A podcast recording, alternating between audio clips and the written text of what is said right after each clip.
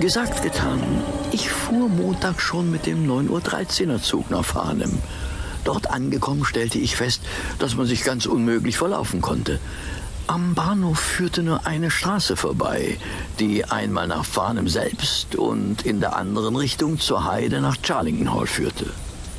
Die Heide lag weit und verlassen vor mir. Zwar sah es sehr malerisch aus, doch auch nicht weniger einsam. Auf der anderen Seite waren die Parkanlagen von Charlington Hall. Das Herrenhaus selbst war von der Straße aus nicht zu sehen. Wohl aber die mächtigen Bäume, die dort standen. Alte Baumriesen mit tief ausladenden Ästen und dichtem Blattwerk. Sie standen dicht an dicht. Das Ganze war zu einem regelrechten Wald verwachsen und wurde von einer widerspenstigen Eibenhecke zur Straße hin flankiert. Es gab einen großen, flechtenumrankten Torbogen, hinter dem ein breiter Weg zum Herrenhaus seinen Anfang nahm. Allerdings verwehrte ein großes Eisengitter Unbefugten den Zutritt.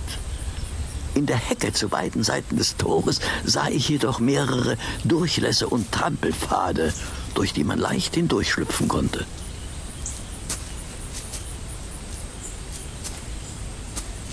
Wirklich sehr romantisch hier. Jetzt muss ich mir nur noch einen geeigneten Lauerposten suchen. Ich entschied mich für einen großen zugewucherten Felsen in der Heidelandschaft. Von dort hatte ich einen großen Teil der Straße sowie den Torbogen und die Hecke im Blickfeld. Ich ging gerade in Lauerstellung, als ich einen Radfahrer kommen sah. Und zwar aus der entgegengesetzten Richtung, aus der ich gekommen war. Na, sieh mal an. Das muss er sein. Der Mann war in einem dunklen Anzug gekleidet und trug unverkennbar einen schwarzen Bart. Als er Charlington Hall zu seiner Linken fast passiert hatte, hielt er an, stieg von seinem Rad ab und schob es durch eine Lücke in der Hecke. Dann verschwand er aus meinem Blickfeld. Ach, da wartet er also. Eine gute Viertelstunde später näherte sich aus der anderen Richtung Miss Violet Smith. Sie saß aufrecht auf ihrem Vehikel und fuhr auf die Hecke zu. Kaum hatte sie das Versteck des Unbekannten passiert, da tauchte er auch schon auf und setzte sich im gemäßigten Abstand hinter sie. Einige Sekunden später bemerkte sie ihn. Nanu, was macht sie denn jetzt?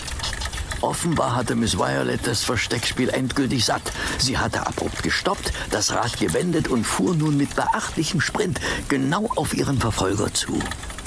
Oje, wenn das mal gut geht. Der Verfolger wurde nun selbst zum Verfolgten. Und das schien ihm offenbar gar nicht recht. Auch er hatte gewendet und beeilte sich, schleunigst außer Sichtweite zu kommen. Kurz darauf verschwand er hinter einer Kurve, die Miss Violet erst einige Sekunden später erreichte. Äh, ja, äh, äh, was, was mache ich denn jetzt? Beide sind weg und ich hocke hier hinter meinem Stein.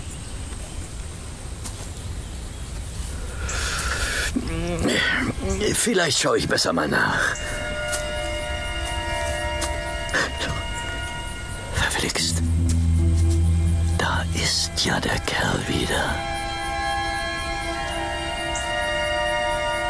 Ja, da war er wieder. Er tauchte wie aus dem Nichts hinter dem Gittertor auf. Er musste Miss Violet abgehängt haben und war vermutlich über einen Schleichweg auf das Grundstück von Charlington Hall gelangt. Er sah durch das Gitter, rückte ausgiebig seine Krawatte zurecht und fuhr dann über den Parkweg in Richtung Herrenhaus. Jetzt aber hinterher.